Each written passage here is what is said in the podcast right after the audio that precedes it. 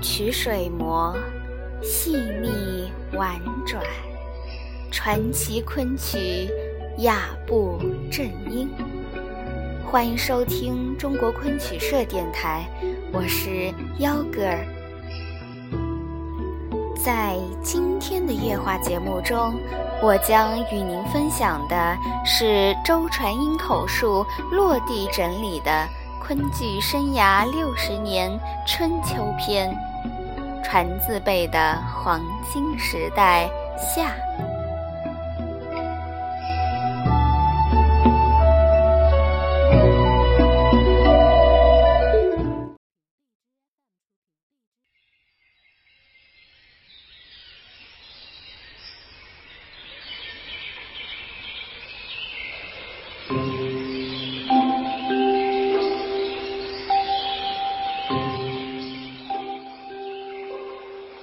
上面讲的不仅是我们师兄弟在小班时期的彼此合作，也是几十年来我们师弟兄之间的基本关系。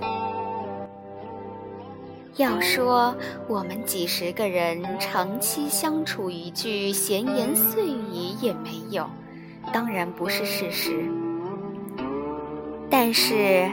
大家亲密无间，像弟兄，这却也是难能可贵的。譬如说，传介离开我们早，对传字班影响很大，但是他个人和我们的关系还是是弟兄。在仙尼社时期，他曾回来唱过几场戏，大家对他仍很欢迎，相处。也很和睦，又如在国风时期，我们真是困难的不得了。传明、传坤、传建、传浩等许多师兄，却给了我们许多帮助。无论在什么时候，我们师兄弟之间总是不分贵贱、上下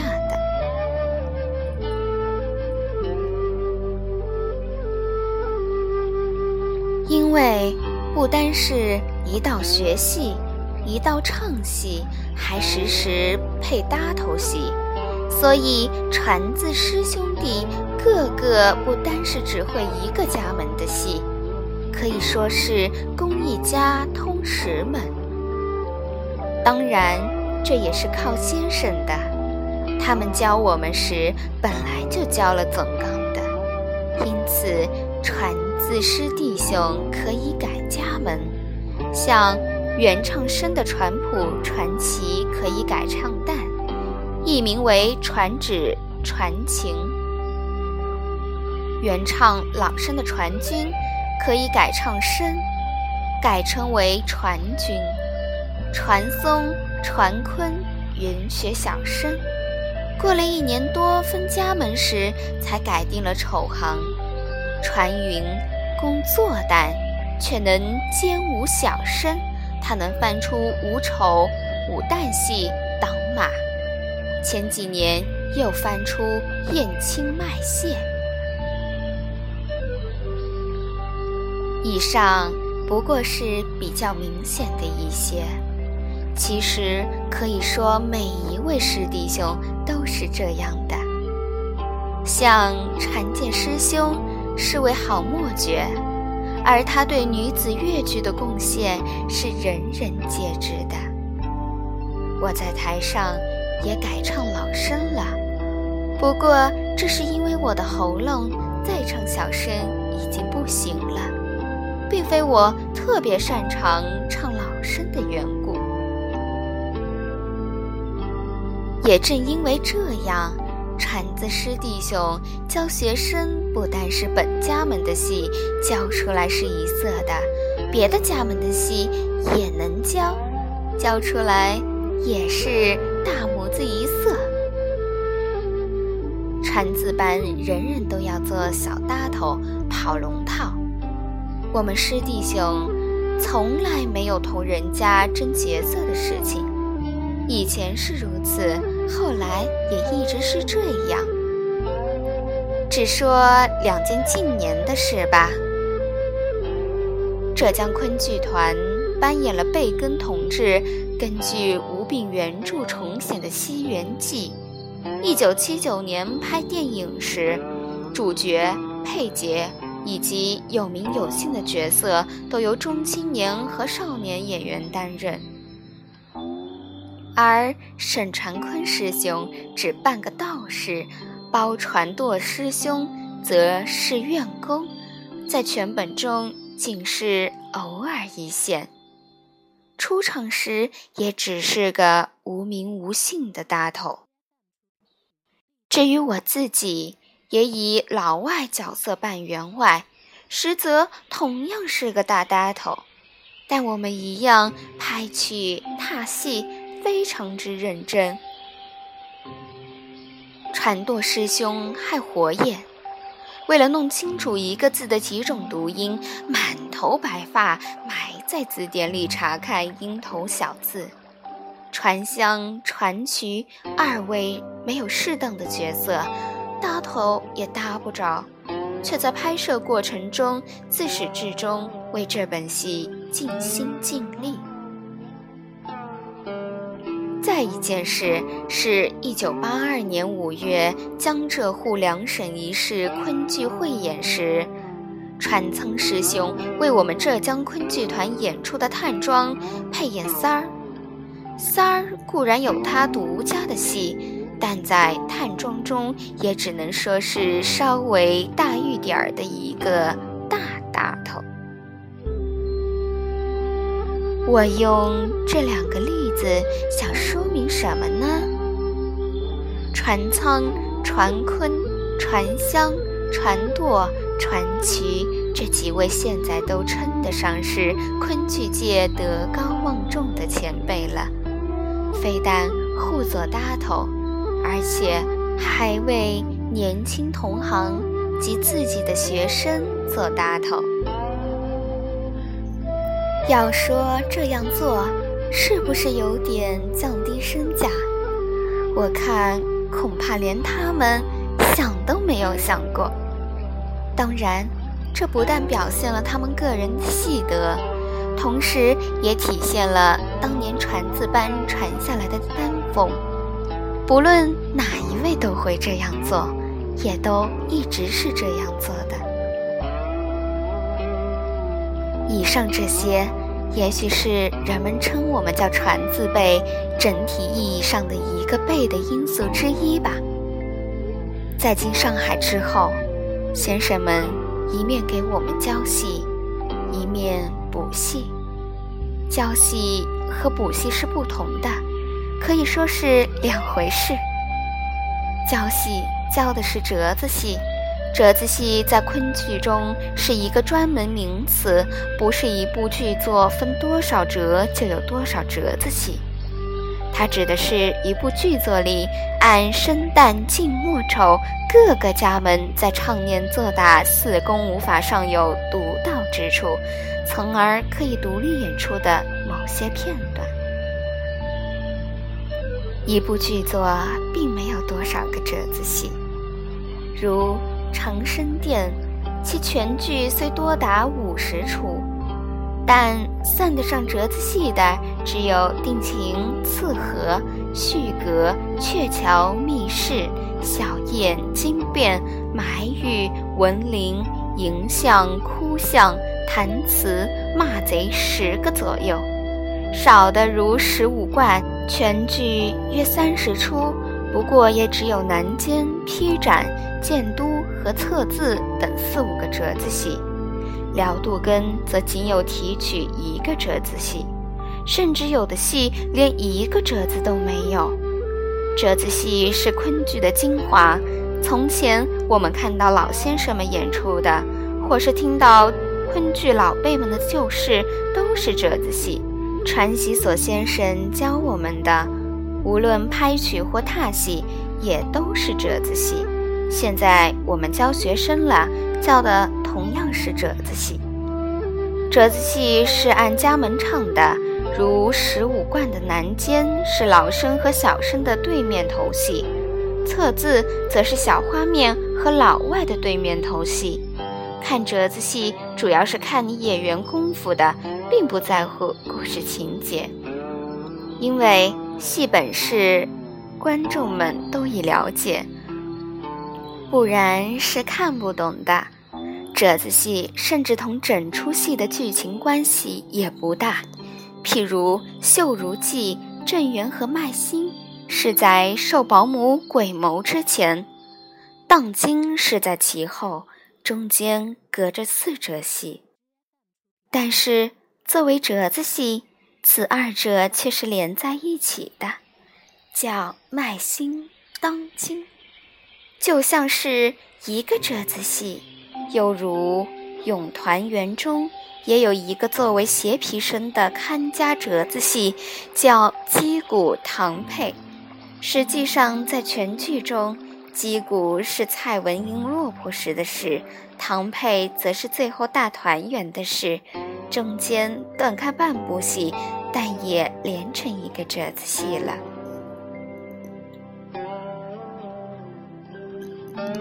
部戏。原则上是将已经教给我们的折子戏作为基础，补进一些场子，使它成为一个连贯的故事。譬如《白罗衫》，原来只有晋、复仇、丑三角称的贺喜祥梦；老旦唱的景玉，正旦唱的游园，以及小生唱的看状、莫配这几个折子。后来，先生们就给我们前面补了揽在、设计、沙洲、捞救、庆贺、放走、狮子，这样就成了一个完整的白罗山故事了。当时叫全本。这类补的戏很多，补的有的也是折子戏，有的则是情节戏、过场戏，当然还是都有剧本曲谱。并以此拍曲踏戏的，这样全本戏就唱得相当多。后来由新乐府到仙尼社，演员人数越来越少，折子戏也越来越少，便靠这种全本戏来支撑场面。昆剧从全本到折子，又从折子补到全本。但这类全本和原著相对照，几乎本本都不全，都有所删节，就是李立翁讲的那种长句缩短的办法。以后我们演全本传统大本戏都是这样的。从一九二一年到一九二九年，不到十年时间，四十个传字辈师兄弟在传字班学的戏，论折子大约有四百多个。论全本有《呆中福》十五贯，《拆串记》五十回，《白蛇传》等三十个左右，还有一本小本戏，即能演两小时左右的中型戏，也有《香真阁》《范马记》《安天会》《凤凰山》《昆游记》等十来本。这样，如果敬我们唱，天天日夜两场，每场四个钟点。可以唱一个月，戏也不会相同，就是说可以排出大约六十场不同的戏目单来。那时候确实也是天天唱，日夜两场，场场换戏目，另外再加上堂会。当然不是所有的戏目都轮流唱，而是有的唱多些，有的少唱些。从一九二四年唱到一九四一年散尽，总共十七年，有的戏唱了总有几百遍吧。就以小燕来说，我常唱，差不多十天唱一次，加上堂会，一个月唱四五遍是少不了的。一年五六十遍，十七年就是一千遍。说到堂会。几乎三天两头都有什么大庆里陈麻皮、牛庄路周公馆、静安寺盛家里。那时贩马季很风行，戏园里常唱，堂会里唱的更多。它是个小本戏，大约一个半钟点，堂会也正合适。所以五家中倒有三家点这出戏。有一次枫泾镇救火会举行一次义演之类的活动，特地到上海邀请我们去唱《万马记》。记得是孙永鄂领班，演员有顾传介、朱传明、王传松、倪传月和我，唱的是草台戏。唱完就坐火车连夜赶回新世界。于正飞先生也同去了，他比我年长十岁，却嗯不过二十出点头。当时传习所小班还是由孙永鄂管带。对外则有两个经理，于正飞和张茂良。不过，于正飞先生不大和我们在一起，主要是张茂良。外地来邀请传习所小班唱戏的，也不止风金那一次，还是比较多的。比他早些，杭州有一个什么组织来邀我们在城站第一台演出。大约唱了一个星期，也是于正飞先生做经理代班的。那是我第一次到杭州，我们唱的戏里关于杭州的传说很多，特别是《白蛇传》，因而对西湖、断桥、雷峰塔是久闻大名的。可惜没有见到雷峰塔，它已在上一年倒掉了。由此推算，我们到杭州当时是一九二五年，因为雷峰塔是在一九二四年阴历八月里倒塌的。在雷峰塔倒塌之前唱的雷峰塔戏本是大致都是从河伯镇塔之后十六年开始铺演，接着是许世林祭塔，最后。以白娘子皈依三宝、脱灾消难、超度佛缘结束。在雷峰塔瘫了之后，唱《白蛇传》就有以雷峰塔倒、西湖水干、白娘子苦尽甘来团圆做结局的了。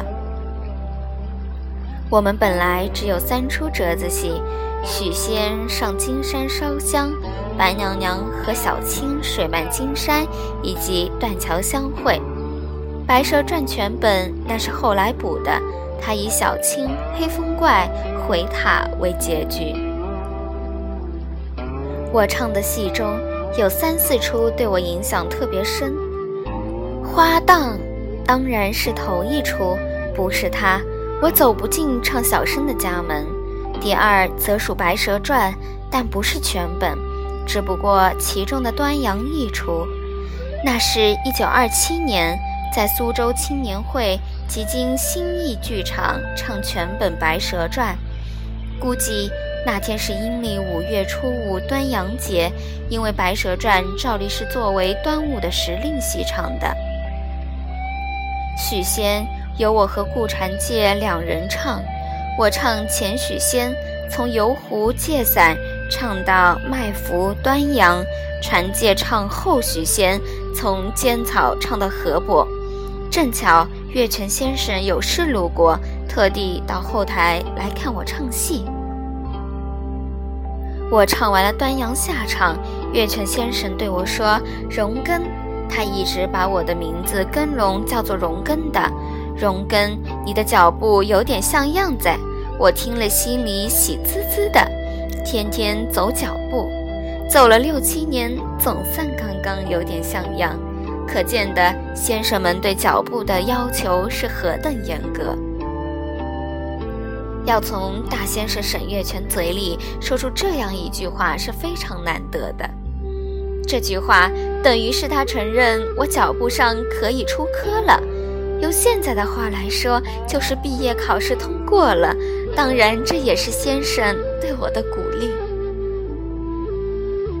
一九二一年以来，传习所总共只办了一班，随后是三年学习，两年帮演，但它到底还是一个科班。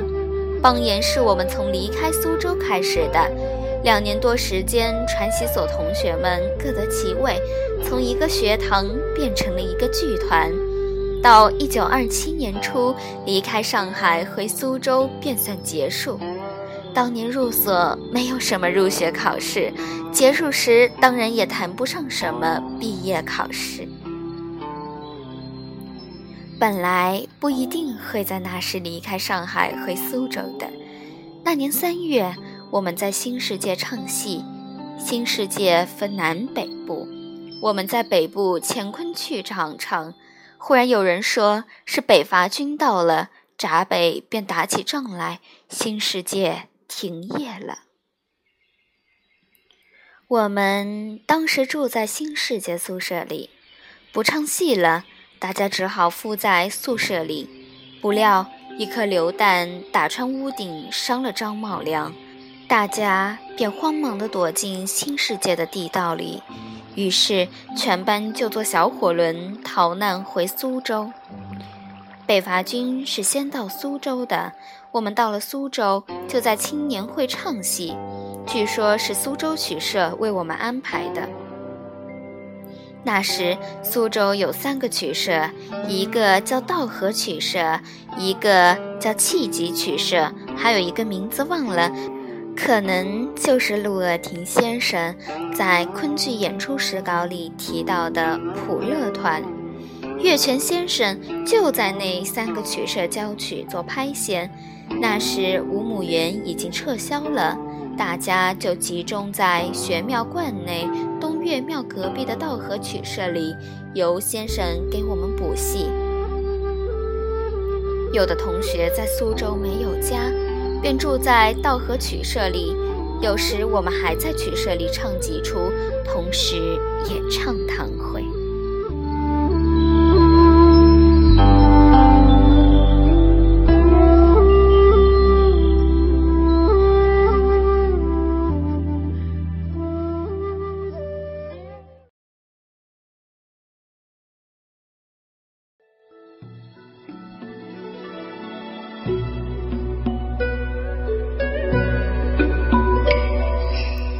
本期文案选自周传英口述，落地整理的昆剧生涯六十年。更多精彩内容，请关注中国昆曲社微信公众账号，输入“昆曲社”全拼，就可以订阅有声有色、赏心悦目的大雅昆曲微刊了。感谢您的聆听，我们下期再见。